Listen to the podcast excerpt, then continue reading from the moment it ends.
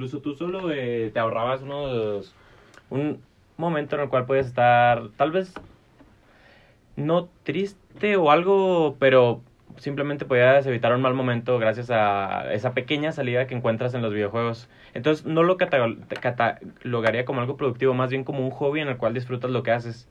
Porque, pues, eh, a fin de cuentas estás haciendo tiempo de calidad contigo mismo o con, o con amigos, dependiendo de lo que estés jugando.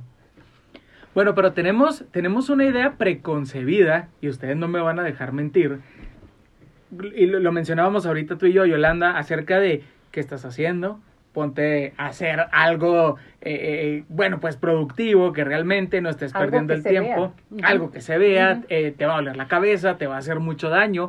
¿A cuántos comentarios de ese tipo ustedes se han enfrentado? En la familia, con los amigos, en el trabajo. Con la novia. Por ejemplo, porque estamos empezando apenas en, en, este, pues en este rubro, ¿no? De, de, de ser ahora sí que profesional de los videojuegos. Yo opino que la mayoría de los gamers que actualmente les interesa la escena competitiva llevan jugando desde que son pequeños, ya sea por influencias de su padre, de su hermano o alguna persona conocida que haya que le haya mostrado a una temprana edad pues lo que son los videojuegos. Entonces, cuando estás pequeño, tu mamá siempre te ve como que distraído, sin ganas de salir o cositas, ejemplos que usualmente se dan. Entonces, siento que conforme vas creciendo, se va normalizando el, esta situación con las mamás y este, en, al, entonces esos comentarios dejan de, de existir dentro de tu círculo familiar. Pero ya cuando lo llevas a un entorno un poco más profesional, entre comillas, que es lo que estamos haciendo ahorita de en los torneos y cositas así, pues mucha gente se pregunta el por qué este ellos pueden ganar dinero por un videojuego, pueden tener reconocimiento solo por jugar, pueden viajar jugando. Entonces, ahí es cuando eh, tienes que ser un poquito más abierto de mente para entender que, pues, a, a, a día de hoy es considerado un deporte electrónico los videojuegos. Entonces, pues, siento que la palabra correcta es que se normaliza conforme el paso del tiempo y Exacto. dejan de existir los comentarios un poco despectivos uh -huh. de, de la gente que juega videojuegos. Exactamente. Alex, ¿tú fundaste el club que lleva por nombre? Eh, el club como tal se llama, de la ciudad de Chihuahua, se llama Trust Gaming. Ajá. Que le digo, como les comentaba, fue una idea con todos los amigos que nos juntábamos y decidimos, ok, nosotros vamos a encargarnos de los torneos de aquí de, de Chihuahua. Eh, quisimos incluir a Lutech para invitar a los alumnos por lo mismo y pues y aparte nos dieron la oportunidad de hacer los torneos aquí en sala de rectores, poder usar ese espacio. Pobrecitos, es que están tan estresados con las tareas que necesitan sí. despejarse. Totalmente. Yo creo que sí, realmente. Lo importante aquí es uh, muchos de los beneficios que al ser gamer tienes. O sea, dímelos tú, porque yo tengo algunos, pero tú dímelos tú. Por ejemplo, más focalización, manejo de idiomas, de tecnologías, de... De, ¿Qué más sabes? Sí, totalmente. Por decir el idioma inglés, pues en los videojuegos es como el idioma principal, estandarizado, estandarizado uh -huh. donde Ay, de ley aprendes eh, tanto a oral y escrito. Este, además, yo le coment les comentaba, este, tenemos un, el videojuego que jugamos es muy de adaptarte a una situación rápido, ver qué está haciendo el otro rival para tú, ah, que él está haciendo mucho esto, voy a intentar castigar de esa manera, cosas así. Estrategias. Estrategias, uh -huh. pero en cuestión de segundos, no solo pues llegar planeado, sino en, en cuestión de segundos. segundos decir, ah, ok, ya me percaté de que está pasando esto, pues como pensamiento crítico y lógico en cuestión de segundos. Toma de decisiones. Toma de decisiones. También, este, otra cualidad que yo destaco mucho es la paciencia. Yo estoy hablando en este caso de, de nuestro videojuego, pero mm. aplica para todos, por decir un juego de, de shooters, de disparos, un juego de peleas, un juego de, de, pues el FIFA, que es muy conocido. Eh, yo hablo de, sobre la paciencia. Son juegos de mucha paciencia. Por decir, en el caso de los shooters, únicamente tienes que estar pues esperando a que el rival se descuide para, para disparar. En este caso que el Smash trata de videojuegos de peleas. Este, tú haces un movimiento mal y, y te castigan. Simplemente tienes que tener tu espacio, tienes que tener tu paciencia hasta poder entrar con un ataque seguro. Bueno, qué impresionante que algo que lo teníamos un tanto satanizado, porque hay que Es decirlo, cierto, estaba muy satanizado. Las cosas como son. Sí, el- el- los videojuegos, ¿no? Y todo el tiempo que al final de cuentas se estaba invirtiendo en esos videojuegos, ahora lo trasladamos a algo positivo y se enfoca en el desarrollo de habilidades y ahorita lo, lo, lo mencionabas como la atención, la creatividad, la memoria, los idiomas, habilidades que, que dentro de la universidad, bueno, pues tratamos de fortalecer mucho en los alumnos, ¿no? El pensamiento analítico, una capacidad de respuesta, resolución de problemas, resolución, eh, eh, la tolerancia, la paciencia. Entonces, ¿quién iba a decir, Yolanda, como tú lo decías al inicio, que algo que estaba como, no, eso no, porque incluso como papás lo llegamos a Yo no mencionar, se lo compro, una Yo no consola que vale, compro. o sea, eso No. hablamos ahorita del equipo. No, y, y se va a estar ahí eh, todo el día y etcétera. Pero ustedes lo transforman a esto para poder obtener resultados positivos, lo que no significa todo lo anterior es que estemos aprobando quizá que estén jugando 24/7. Digo, todo en exceso Sí, es malo. todo en exceso. Exactamente. Sí, sí, de acuerdo. De hecho, bueno, a lo mejor Gustavo aquí comentaba que con la familia a lo mejor no son tan normales sus comentarios. O es un poco más joven que yo, cabe aclarar. Ajá. Unos cuatro años más joven que yo. Cinco años y a mí sí me tocó, pues yo cada Navidad de que pedían mi consola. Mis papás bien enojados, pero de alguna manera me la cumplían, ¿verdad? Pero de todos modos sí me decía mi mamá, nomás vas a jugar dos horas, te está haciendo daño, te está haciendo daño. y pues le, yo le decía, pues es que es lo que me gusta, pues déjame jugar y...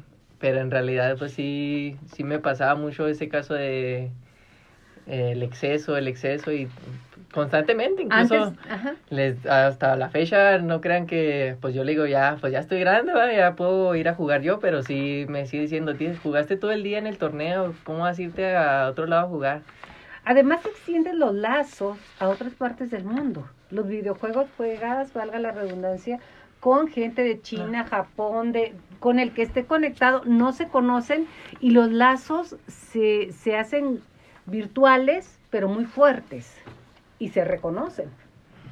Sí, este, eso es mu- muchas veces gracias a que existen, aparte de que los videojuegos eh, se pueden compartir entre diferentes plataformas, o sea, dígase, por ejemplo, eh, videojuegos fuera de lo que nosotros hacemos torneos, por ejemplo, dígase Fortnite, que es un, juego en el que puedes jugar desde tu Nintendo Switch, desde tu Xbox, desde tu PlayStation, desde tu computadora, incluso desde tu celular.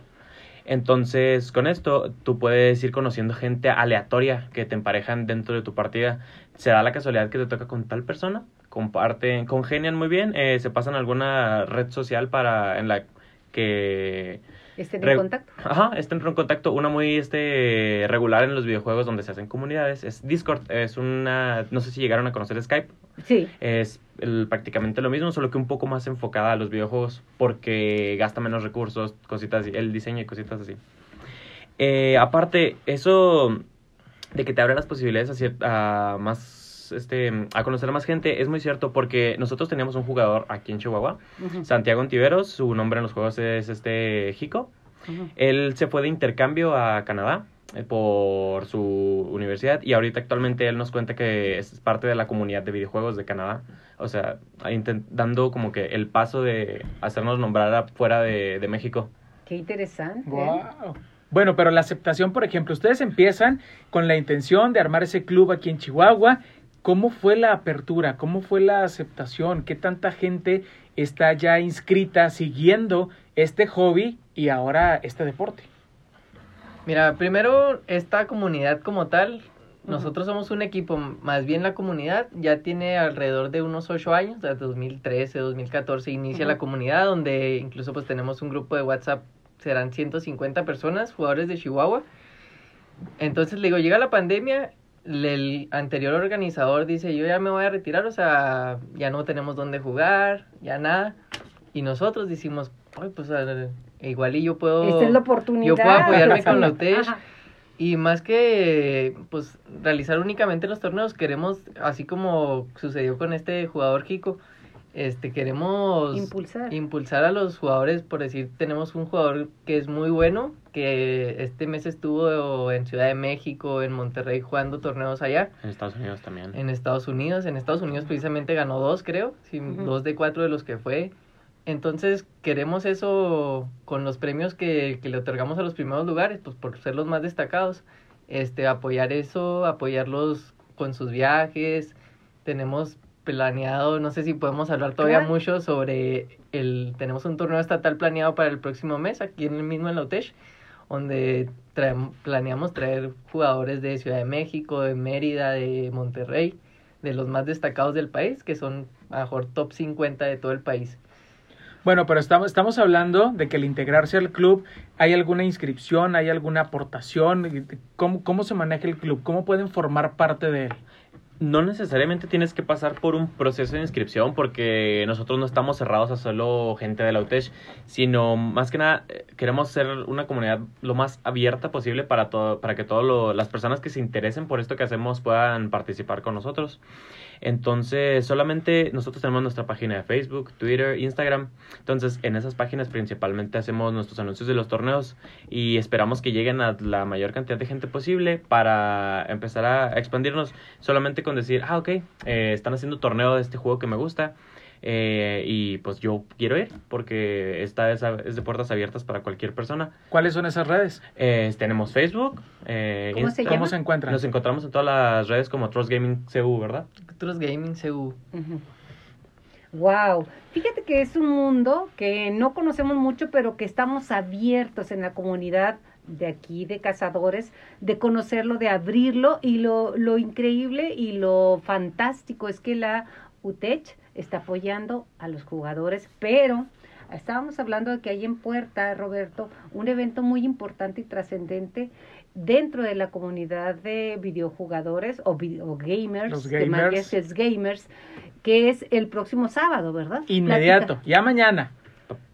Que es mañana, fíjate, ya, mañana. el próximo sábado mañana. Pero sí. todavía pueden formar Inscribirse. parte de ese torneo. Así es, a través de en todas nuestras redes sociales anunciamos y damos el link para poder este formar parte del torneo. Eh, entonces tú tienes el tiempo, todo el tiempo del mundo para inscribirte, tienes todavía el día de hoy y mañana para Mañana. para este para entrar al torneo. Tú A las 2 de la tarde arranca. ¿Es presencial? Es Sí. presencial. Incluso tenemos el link de preinscripción. Sin embargo, hay gente que a lo mejor no se crea la cuenta y nosotros aquí mismo podemos inscribirlos. A las 2 de la tarde estamos con las inscripciones. Aquí en Rectores. Aquí en la sala, de rectores, edificio ok. de... Qué Oye, Yo, yo tengo una pregunta y ni modo, me van a tener que contestar. Yo no sé cómo le van a hacer, pero quiero que me digan cómo está esto, que este deporte eh, virtual genera ingresos. ¿Cómo puede ser ¿Cómo remunerado? monetiza? ¿Cómo, ¿Cómo monetiza? monetiza? Porque yo al tentarme y a empezar a jugar un videojuego y, y- y descubrir mil cosas e interactuar con gente de todo el mundo, ¿cómo, cómo voy a ganar? Mira, hay dos diferentes formas en la cual tú puedes generar ingresos siendo un jugador competitivo. Tienes la número uno, que es ganando los torneos o quedando en un puesto alto, ya sea los primeros tres. Tú, al momento de entrar a un torneo, vas a pagar tu, lo que es tu entrada, ¿no? Al torneo. Entonces, un porcentaje de lo que es la, lo que pagas se va directamente al premio y otro porcentaje se lo lleva a la organización para estar mejorando, este, para seguir dando mejor este servicio a los que van al- a los Y torneos. más eventos. Ajá, y más eventos. Entonces, en nuestros torneos cobramos 80 pesos de inscripción. Son 50 pesos para el premio y Gracias. 30 para la organización.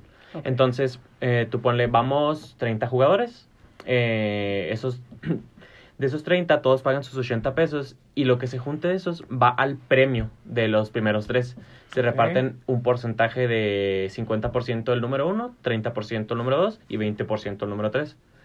La, entonces, pues ya de ahí dependiendo, entre más jugadores vayan, más, Más. más, Es este, ingresos te llevas. La segunda forma en la que puedes ganar ingresos es cuando ya empiezas a ser un jugador de más renombre, ya sea en la ciudad o nacionalmente. Alguna empresa puede como que decir, ah, ok, este chavo me gusta tal como juega, quiero impulsarlo a que llegue a más lugares. Eh, entonces, esa empresa te patrocina lo que son tus viajes, tus torneos, tal y tal. Por ejemplo, llegamos a tener el caso de que aquí en Chihuahua varios jugadores fueran patrocinados por Pollo Feliz. Ellos, el Pollo Feliz les daba el dinero para hacer sus viajes a Ciudad de México y les pagaba la entrada a sus torneos. Y así ellos tenían, por ejemplo, su playera que decía Pollo Feliz y al- como le daban publicidad tanto a la empresa y la empresa se lleva el nombre por estar apoyando a este deporte electrónico.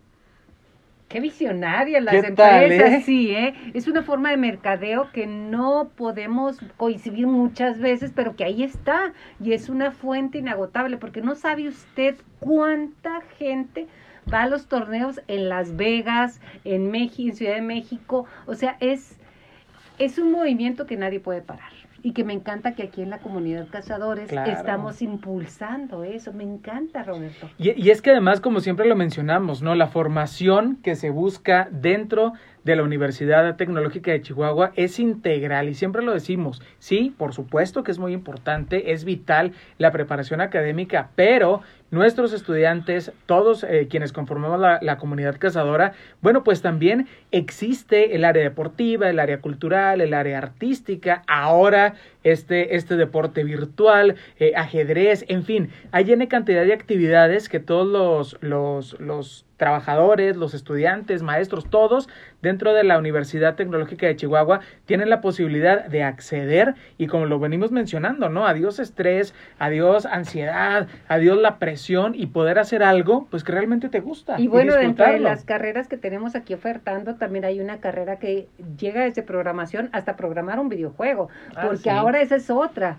Tener la capacidad de programar, de impulsar y de lanzar un, un videojuego es algo que miles y millones de dólares, no estamos hablando de pesos, de dólares, es, es, es un mundo que yo te invito a que te quedes con nosotros para poderlo entender, comprender y valorar.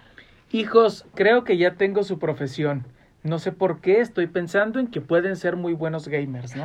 no sabes por qué. ¿Quién pero- pagará las siguientes vacaciones? Ah, ya sé, voy, voy a invertir en ellos. Voy a invertir en su futuro. Exacto, y en el mío dice. ¿Por qué no? También se vale. Pero bueno, estamos platicando acerca de, de esto que es los videojuegos, de los gamers, eh, de los torneos, del club que existe en la ciudad y que obviamente este club también ya ha impactado a la comunidad de la Universidad Tecnológica de Chihuahua. Así es que quédense porque vamos a seguir platicando acerca de todo lo que hacen los gamers y cómo pueden participar todas aquellas personas que estén interesadas ¿Con en qué tipo de integrarse al club. consolas, por, por ejemplo? ejemplo, también. Regresamos.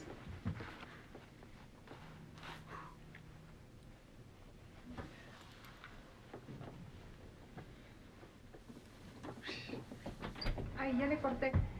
Si quieren, de hecho, tú estás estudiando en TI. En Eh, sí, sí. sí, es lo que iba a aprovechar. Sí, vamos Ajá. a hablar de Sí, es súper importante que platiques de tu carrera. Esa carrera está Sí, padrísima. man. Inclusive tienen unas materias. Incluso sabes programar. ¿Qué ya, O sea, son? tienes... Sí, pues ya estoy, estoy saliendo prácticamente de la... Ok, Ya estoy más para con afuera que adentro. entramos, con eso entramos.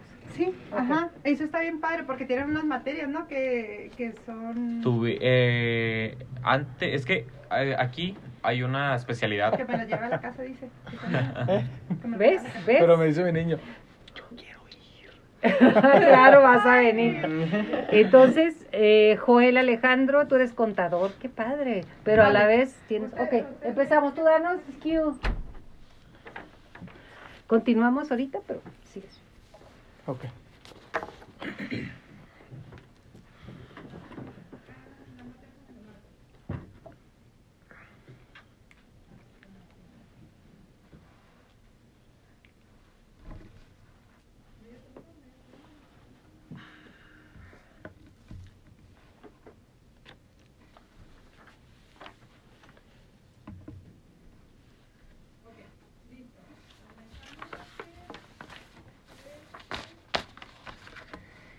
Ya estamos de vuelta. Muchas gracias por seguir con nosotros en esta emisión de Cazadores en RU a través de la frecuencia del 106.9 del FM en Radio Universidad. Aquí platicando con estos expertos del mundo gamer, Yolanda. Exactamente, y lo que más me interesa es que, por ejemplo, Gustavo está en la modalidad BIS. En, en nuestra parte, nuestra hermanita. ¿Y en qué carrera estás? ¿Y Eh, qué te ha servido? Eh, estoy estudiando tecnologías de la información y comunicación en la rama de desarrollo de software. ¿Te ha servido eh, el estudio para esto de, de los videojuegos? Eh, en parte no lo relacion- relacionaría porque yo estudié, empecé a estudiar programación porque me interesó más bien cómo funcionaba el cómo funcionaban las tecnologías que tenemos, dígase, las computadoras, las aplicaciones, las páginas, todo lo que tiene, pues estos dispositivos siempre me parece muy curioso el cómo funcionaban. Entonces, eh, yo en preparatoria inicié estudiando programación. Eh, entonces yo dije, ok, me gusta la carrera, quiero enfocarme en esto, así que voy a entrar a, a una universidad en la cual me den la oportunidad de seguir estudiando. Y aparte, a aprender inglés al mismo tiempo. Eh, entonces, por eso entré a, a la univers al modelo BIS. Aparte que me, me, llamaba mucho la atención lo que son los intercambios que te ofrece esta, esta universidad, pero lastimosamente llegó la pandemia y pues cerraron fronteras en todos lados, entonces no se pudo pues concretar. no se pudo concretar todos esos esos diferentes. Pero aparte, ahorita que estoy en esta carrera, pues entiendes mucho cómo son diseñados estos juegos. No, te, no podría decir que te sirve para hacer mejor o algo así, pero sí por lo menos comprendes el, el cómo se hacen y el porqué de algunas cosas. Exacto, y, y, además a mí lo que me encanta es que están ustedes con el chip de reaccionar, de tener, de estar alertas, pero en capacidad que magna. Aquí también tenemos a Joel Alejandro Moreno Márquez, él es contador público y está con nosotros en Recursos Humanos, que además me encanta, ¿por qué? Porque, porque, porque un contador puede estar también en el área de gamers. ¿Qué andas haciendo, ¿Qué andas haciendo? Ando un poco perdido, me perdí de mi área. No, pero la realidad es que yo, pues yo sí, como les decía, desde chiquito yo pedía consolas y era muy feliz jugando ahí en mi casa. Entonces, pues les digo, hace tres años coincidió que conocí esta comunidad de, de Smash y pues la verdad yo nunca esperé que ahora fuera el fundador como quien dice, o sea, junto con mis amigos. Eres el fundador. Obviamente haciéndolos mención, pero sí, o sea, fui fundador al fin de cuentas, o sea, uno nunca espera de tres años para acá ya tener tú, tú mismo organizar los torneos. Hablando de la organización del torneo, ¿fue difícil el proceso de, de transferir a los directivos el interés por los videojuegos y además estar como, como trabajador dentro? ¿O fue fácil? Pues fue un poco más bien, pues primero con los directivos, como comentabas, pues es difícil convencerlos de que es un deporte, primero que nada, que no lo vean así Cierto. como dijo. Y creo que lo van a incluir en las Olimpiadas, tengo entendido. Sí, tengo, en, eh, en está en espera de aprobación para el 2024 en los sí, Juegos ya, Olímpicos. ya, ¿eh? Como deporte, o sea, es otra cosa. Después, sobre lo de que fue difícil, para mí la verdad es que pues yo le dedico, sí le dedico bastante tiempo en, pues en conseguir los materiales, por decir, hemos conseguido una capturadora, ya, ya vamos a, ya tenemos para streamear, este, también ese, ese es otro tema donde, donde se generan ingresos, uh -huh. otro, es otro tema muy importante, pero ya hemos conseguido micrófono, capturadora, las consolas, este, todos los, pues, los materiales que necesitamos para, para poder llevar a cabo ese, ese, esa organización del torneo. Y ya el sábado, que pues la verdad es que yo sí, no sacrificando porque en realidad me la paso muy bien, pero sí ocupo bastante tiempo de todo mi sábado, desde que me levanto, estoy, ah, tengo que echar las extensiones, teles. Preparando todo. Preparando todo y a veces llegamos a acabar así 8 de la noche. Para Yes. eh, hemos acabado a las 10 incluso en el último torneo, estamos dividiendo por temporadas. El último torneo tuvimos 73 participantes, si no mal recuerdo, o sea que es una cifra para un torneo así semanal o quincenal. Es una... Es, es, es demasiado. Muy o sea, buena respuesta. Exactamente. Pero además yo quiero preguntarte de que son 80, esperemos que sean más. Ahorita tienes 80, ¿no? ¿Cuántos decías? En, en este tenemos inscritos 50, ¿no? Van de momento 40 inscritos, lo cual es un número muy bueno porque usualmente, eh, porque los jugadores lo ignoran o cositas así, llegamos a tener como 20 inscritos, pero ahorita por el, la, la, emoción que están teniendo todos de, eh, es el último torneo de la temporada, van a ir los mejores jugadores de la ciudad, quiero estar ahí. ¿Quiénes son los mejores jugadores? Eh, de momento, los que se pueden decir, estamos hablando de Stronghold, es el número uno, el jugador los que estamos diciendo que estuvo viajando tanto a Estados Unidos, eh, Ciudad de México, tenemos también a, a Chaos, que es un jugador, el top uno de Delicias, Okay. Él este, viene quincenalmente aquí a, a, a, Chihuahua a dejar su nombre y poner en alto a su ciudad. Y parte de nuestro equipo. Y parte de nuestro equipo también. Exactamente. A ver, ¿cuáles son los niveles o categorías Exacto, es lo que yo, lo que yo para reconocer a los jugadores? En realidad nosotros incluso tenemos un ranking ya estatal. O, o bueno, en este caso munic eh, municipal de la ciudad, pues. Pero quisiéramos hacerlo estatal. Eh, nosotros lo, lo, para valorar a todos los que vienen, hicimos un top 50 de que ok, tú a lo mejor no te fue tan bien, pero inclu- lograste entrar al top 50. De ahí, pues, el, el top 10 es el que más se destaca. En este caso, pues, yo cabe mencionar, ¿verdad? En la temporada pasada quedé top 6. Ay. ¡Oh, bravo, cazadores! No es lo que esperaba, quisiera más, pero pues siento que No, voy por pero de buen camino. 50 en el 6, digo, vas con muy buen resultado. ¿Y las categorías eh, tiene que ver con el equipo que portan? ¿O es igual? Porque yo no, o sea, unas son unas consolas, otras son PC, otras este, son de diferentes. Entonces, ¿tiene que ver eso también en las categorías o no incluye? En, en este caso no los organizamos por categorías, porque el juego que manejamos nosotros es exclusivo para la Nintendo Switch. Ah. Entonces, la forma en la que catalogamos es por tus resultados dentro de los torneos. Ah, O sea, ponle, ok, tuvimos un torneo de 40 participantes, tú quedaste en el puesto 4, le ganaste a tal jugador, tal jugador, que les ganó a tales jugadores, por lo tanto te suma tales puntos a tu, a tu puntaje final, en el cual se suman y ya te da tu lugar en el ranking de la ciudad. Entonces, este, eh, esta forma de tener el ranking lo que te exige es ser constante con tus resultados, no perder contra jugadores que se supone que no deberías de perder, eh, mantener, mantener siempre tu posición. Es bastante exigente y pues sí demuestra que los jugadores pues tienen que estar quincenalmente en nuestros torneos para defender su puesto en, en ese ranking. ¿Y un jugador nace o se hace? Esa es una pregunta Ah. muy buena. Y controversial. Porque yo le yo comentaba la otra vez con un amigo de que es que en realidad a veces simplemente no eres tan bueno desde el inicio, o sea, simplemente batallas, batallas y no se te da, pero hay gente que se hace muy buena a base de práctica. Y hay gente que, aunque no lo crean, tenemos otro jugador que en, por eh, es como el que más me ayuda en este caso a relacionarme con gente de fuera. Se llama Ever. Él en este caso no ha entrado a los torneos por misma, por estar cuidando la organización y todo eso. Pero es muy bueno, o sea, él es junto con el otro jugador llamado Stronghold. Parece que lo trae en su ADN. Así es, o sea, no necesita de que, ah, tengo que estar torneo tras torneo para no perder esa, Esa pues, ese ritmo, práctica. Y es muy bueno, igual, entonces creo que este torneo, por lo mismo, él va a entrar, a lo mejor por eso se ha inscrito tanta gente, que está muy emocionada de que va a volver o cosas así.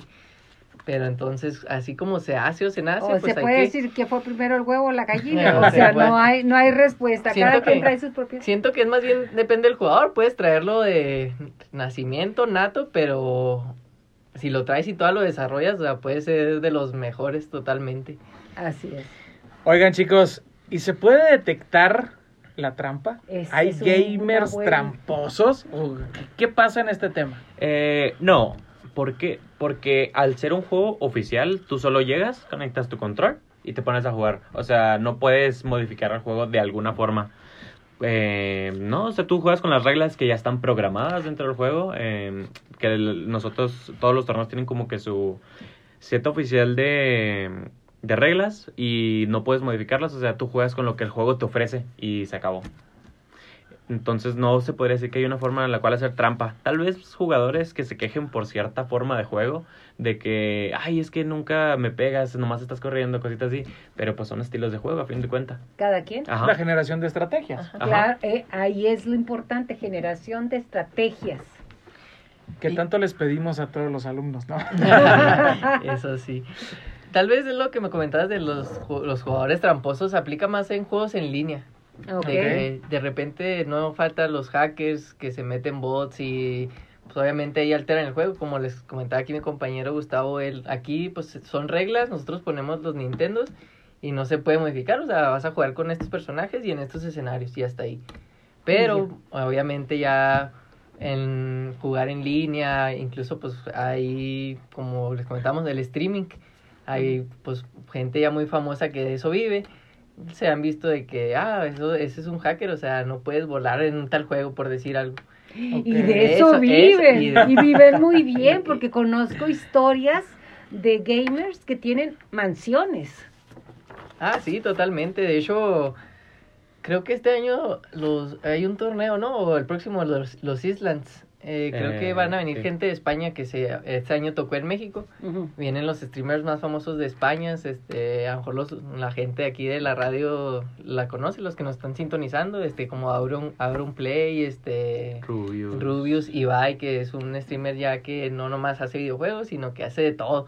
Ahora sí que hasta por estar platicando gana dinero ahí. Wow, estamos A ver, estamos hablando de mansiones, hijos, creo que me sigo convenciendo. Y no- Digo, oye, Y no hablamos de cantidades pequeñas, ¿eh? O sea, hablamos de millones fácil. De dólares, sí, fácil. Yo quiero regresar un poco a la comunidad cazadores y me platiques, Gustavo, ¿cuál ha sido tu experiencia dentro de la modalidad PIS de tu carrera? Eh, pues presencialmente solo tuve la oportunidad de asistir un cuatrimestre porque pues pandemia. porque pues Estuve pandemia. de, estuve de cero a, a cuarto cuatrimestre en este en modalidad de virtual, pero dentro de eso me gustó bastante, me dieron la oportunidad de aprender francés, cosa que la verdad nunca me imaginé.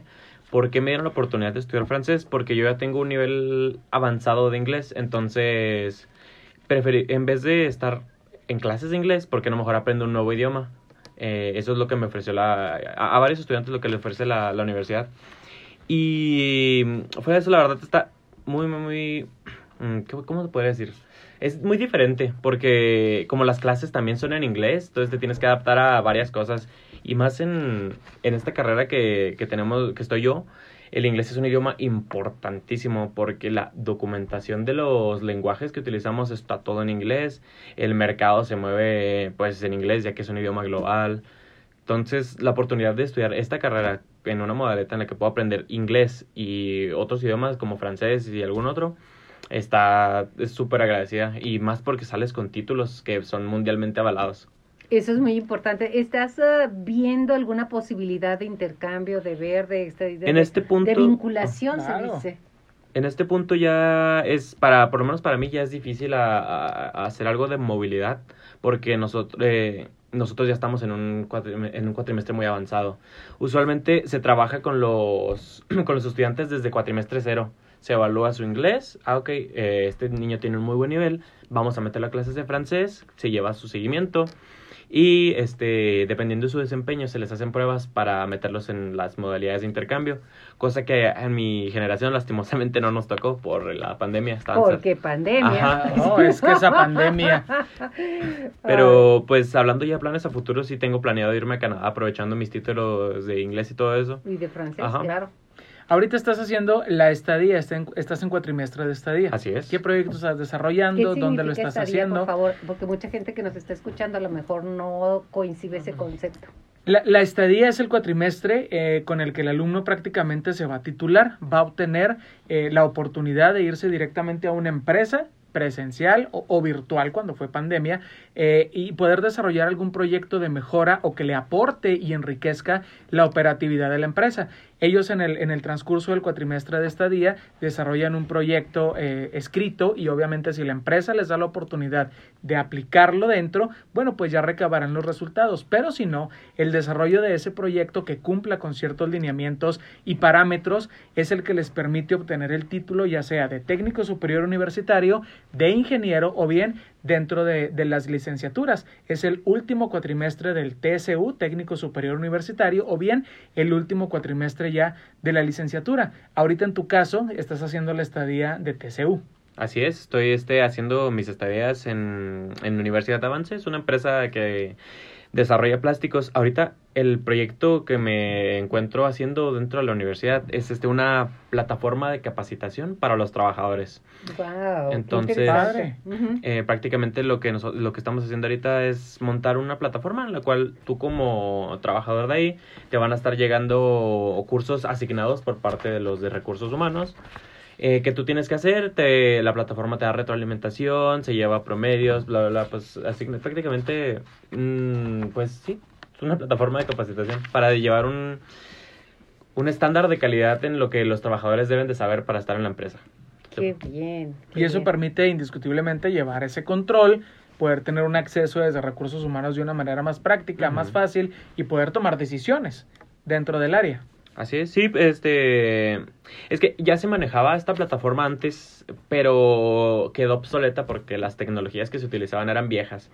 Entonces, ahorita lo que estamos haciendo es crearla desde cero con tecnologías nuevas para mejorar sus tiempos de carga, eh, pues el cómo funciona toda la Optimización. Ajá, pu- eh, pura optimización, creándola pues con tecnologías más eh, innovadoras y rápidas. ¿Qué tal? Estos Qué son nuestros alumnos, Yolanda. Exactamente, por eso pertenecer a la comunidad cazadora es muy, muy interesante y redituable. Alex, tú dentro del trabajo, qué increíble que seas el socio fundador, que estés impulsando esta carrera tan visionaria y que es el preámbulo para un cambio de era. Definitivamente yo estoy en eso.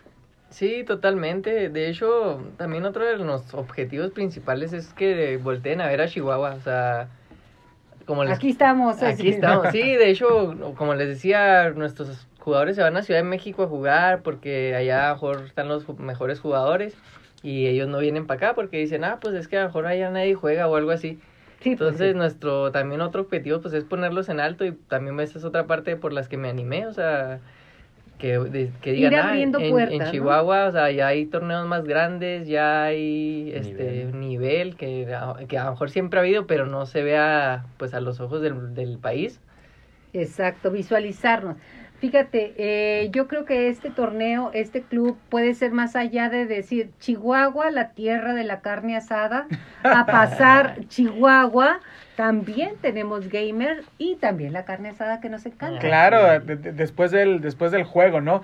Oye, eh, Joel, ¿cuántos eventos van o cuántos torneos se han realizado dentro de la Universidad Tecnológica de Chihuahua? De momento 14. Mira, empezamos el, en marzo del 2022.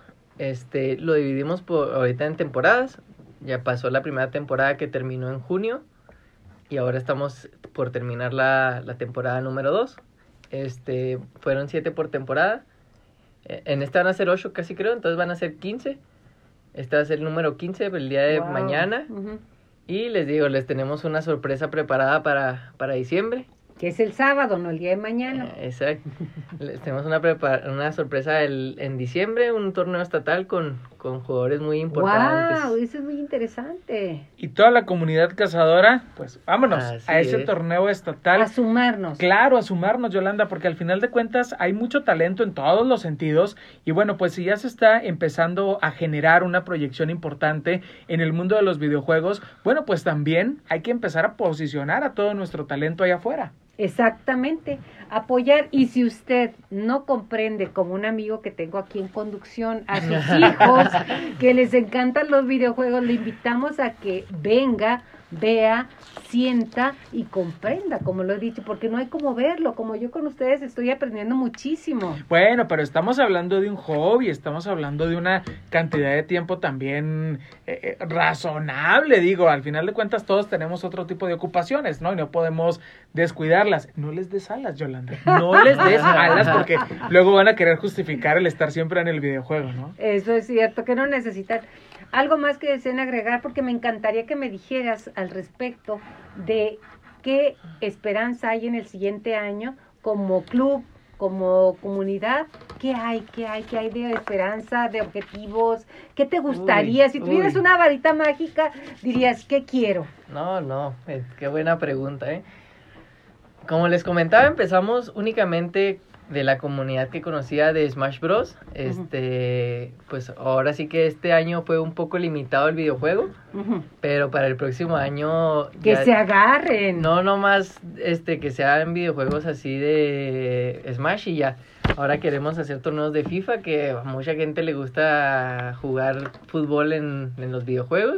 Claro. Tenemos ya este conocidos de jugadores de peleas de Ajá. este no sé si los ubiquen Fight. Street les- Fighter, Street. Fighter, Street wow, Fighter, ay. Kino Fighter son totalmente ya conocemos gente que nos puede apoyar así con que nos presten el juego. A lo mejor lo más difícil es conseguir siempre las consolas porque Es lo más caro.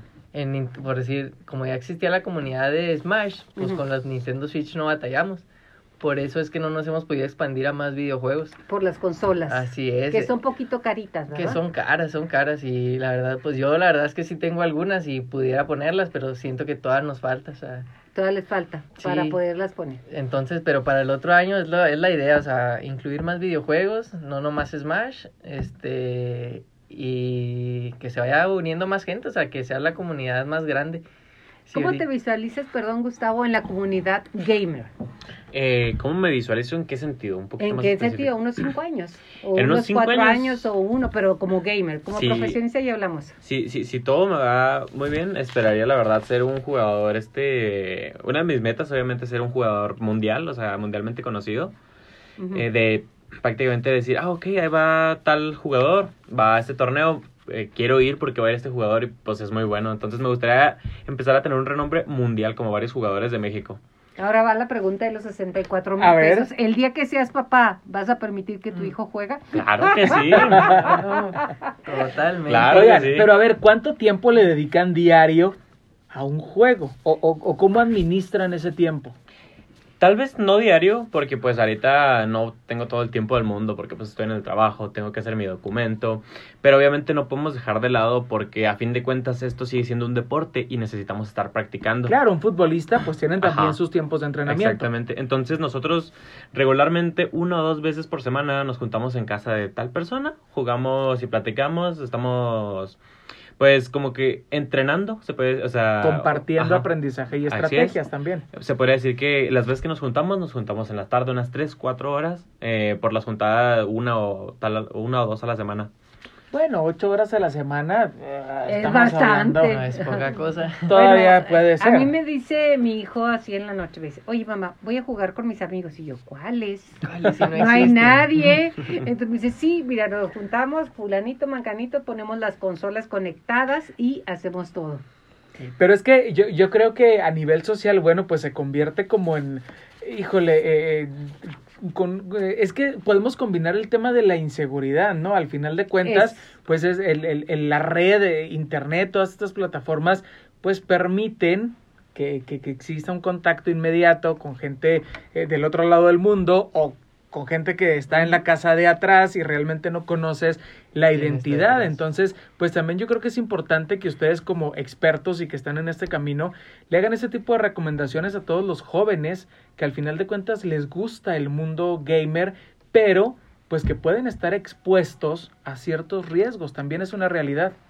Ah, sí, de hecho, o sea, incluso ya las consolas traen de control de padres los para para pues sí, este no que no se quede así a la ah, que ya mi niño va a jugar, pues siempre está debe estar un pequeño supervisado por un adulto, eso sí totalmente. Y la otra es no proporcionar datos personales, o sea, si ha- Por eh, eso son los, los Kaku, no sé qué. Así X. es. Y, Ok, y por, y por decir la gente sí, a veces sí se le, pues se le duerme y da datos de tarjetas y hay cosas así, Que no se deben de hacer. datos personales y pues sí, por eso mejor en los pequeños sí tener mucho cuidado con los eh, que no, pues este- estén hablando con gente que no, este, y estar supervisado por un adulto, por sus padres. Ok. Y una parte muy importante de eso a tener en cuenta con los niños es la clasificación de los videojuegos. Que ¿Cómo mucha se gente, clasifican? Por edades, eh, dependiendo del videojuego, este, el contenido que tenga o el alcance que tenga, tiene este, pues, es lo recomendado la edad. Por ejemplo, pues hay ciertos juegos en los que tienes escenas eh, sangrientas, eh, lenguaje no apto para menores de edad. Entonces, eso también es algo muy importante, que los papás eh, modulen lo que sus hijos juegan. O sea, de que, ok, yo no, no nomás dejarlo ahí, sino, ok, ¿qué estás jugando, mijo? Y interesarse por lo que se hacen sus hijos para llevar un control y que sea lo más sano posible para los niños el adentrarse dentro del mundo de los videojuegos. Ok. Fíjate que se me hace sumamente interesante lo que comentas porque sí, eh, ahorita pues hablamos de todo lo que se puede hacer, ¿no? Con los videojuegos, pero también es cierto, Yolanda, que se han convertido en una herramienta para entretener y que los niños a veces, híjole, agarra el videojuego, yo tengo que hacer esto, eh, no tengo tiempo Como, de aquello, como la educación de nuestros Claro. hijos lo ponemos en la tablet o en el Claro. o en el PC o en lo que sea, ¿no? O, o en, estos consola. dispositivos móviles que pueden ser un arma de doble filo, hay que aprender Y que a además- utilizarlos. Quiero decirle a usted que estamos en desventaja. Porque Totalmente, no sabemos. totalmente. Como padres estamos, si no nos metemos en el mundo de los videojuegos, estamos Nos en quedamos en desventaja. el Mario Bros. Yo me quedé en el Mario Bros, en el Yoshi Island, en todos esos, o sea, yo me quedé ahí. Pero este, es muy importante eso, que no los dejemos solos en ningún juego. porque ellos nos llevan la ventaja. En lo que tú entras, ellos cambian la, la pantalla y bye bye. Totalmente. Y bueno, chicos, eh, estamos a punto de terminar esta emisión de Cazadores en RU y quiero que nos recuerden, por favor, Gustavo eh, eh, y Joel, del torneo que será mañana. ¿Cómo se llama? ¿A qué hora? ¿Y qué tienen que hacer para participar? Eh, es sencillo. En cualquiera de nuestras redes sociales, Trust Gaming CUU en todas, este, ahí dejamos el link de preinscripción para que tú te inscribas y tengas tu lugar en el torneo. Si no, eh, en, viniendo a- aquí a la universidad, nosotros también te inscribimos. Que estamos ubicados en Avenida Montes Americanos, sector 35, toda la cantera hasta el final. hasta el final, del lado de izquierdo, ahí dice. UTE. Entonces, Ahí eh, está. ¿A qué hora? este sábado a las 2 pm, Round No Show Revenge. Los esperamos a todos los jugadores aquí en la UTESH. Llevamos 40. 40 Vamos por inscritos y esperemos que sean 70 como el torneo pasado. U 80. O, O o superarlos. 80. Yo creo que todo lo que nos han abierto nuestra visión al respecto de videojuegos va a estar llenísimo porque el alcance de Radio Universidad es, Es- muy grande. Claro, así es que pues queremos agradecerles Gustavo Adolfo Valladolid, estudiante de Tecnologías de la Información de la Unidad Académica BIS de la Universidad Tecnológica de Chihuahua, por supuesto, y también a Joel Alejandro Moreno Márquez, parte de la comunidad UTECH, ahí en el área administrativa. Muchas gracias, gracias por haber estado con nosotros y por platicarnos acerca de este, de- del mundo de los gamers. No, Gracias a ustedes por darnos la oportunidad de venir a, a- a esparcir lo que queremos hacer llegar a toda la comunidad. Así es, pues les agradecemos a ustedes y esperamos les abra la- también los ojos, las puertas a los demás jugadores que hay aquí en la ciudad de Chihuahua que muchas veces a lo mejor por pena no asisten. Deporte virtual. Totalmente, pero es un deporte porque Deporte utilizas virtual. el cerebro y muchas cosas más. Pues muchas gracias, gracias por habernos acompañado en esta emisión de Cazadores en RU. Muchas gracias, claro, a Radio Universidad por brindarnos este espacio y platicar de todo lo que sucede dentro de la comunidad cazadora. Yolanda, un placer. Muchas gracias, nos vemos la próxima. Hasta luego.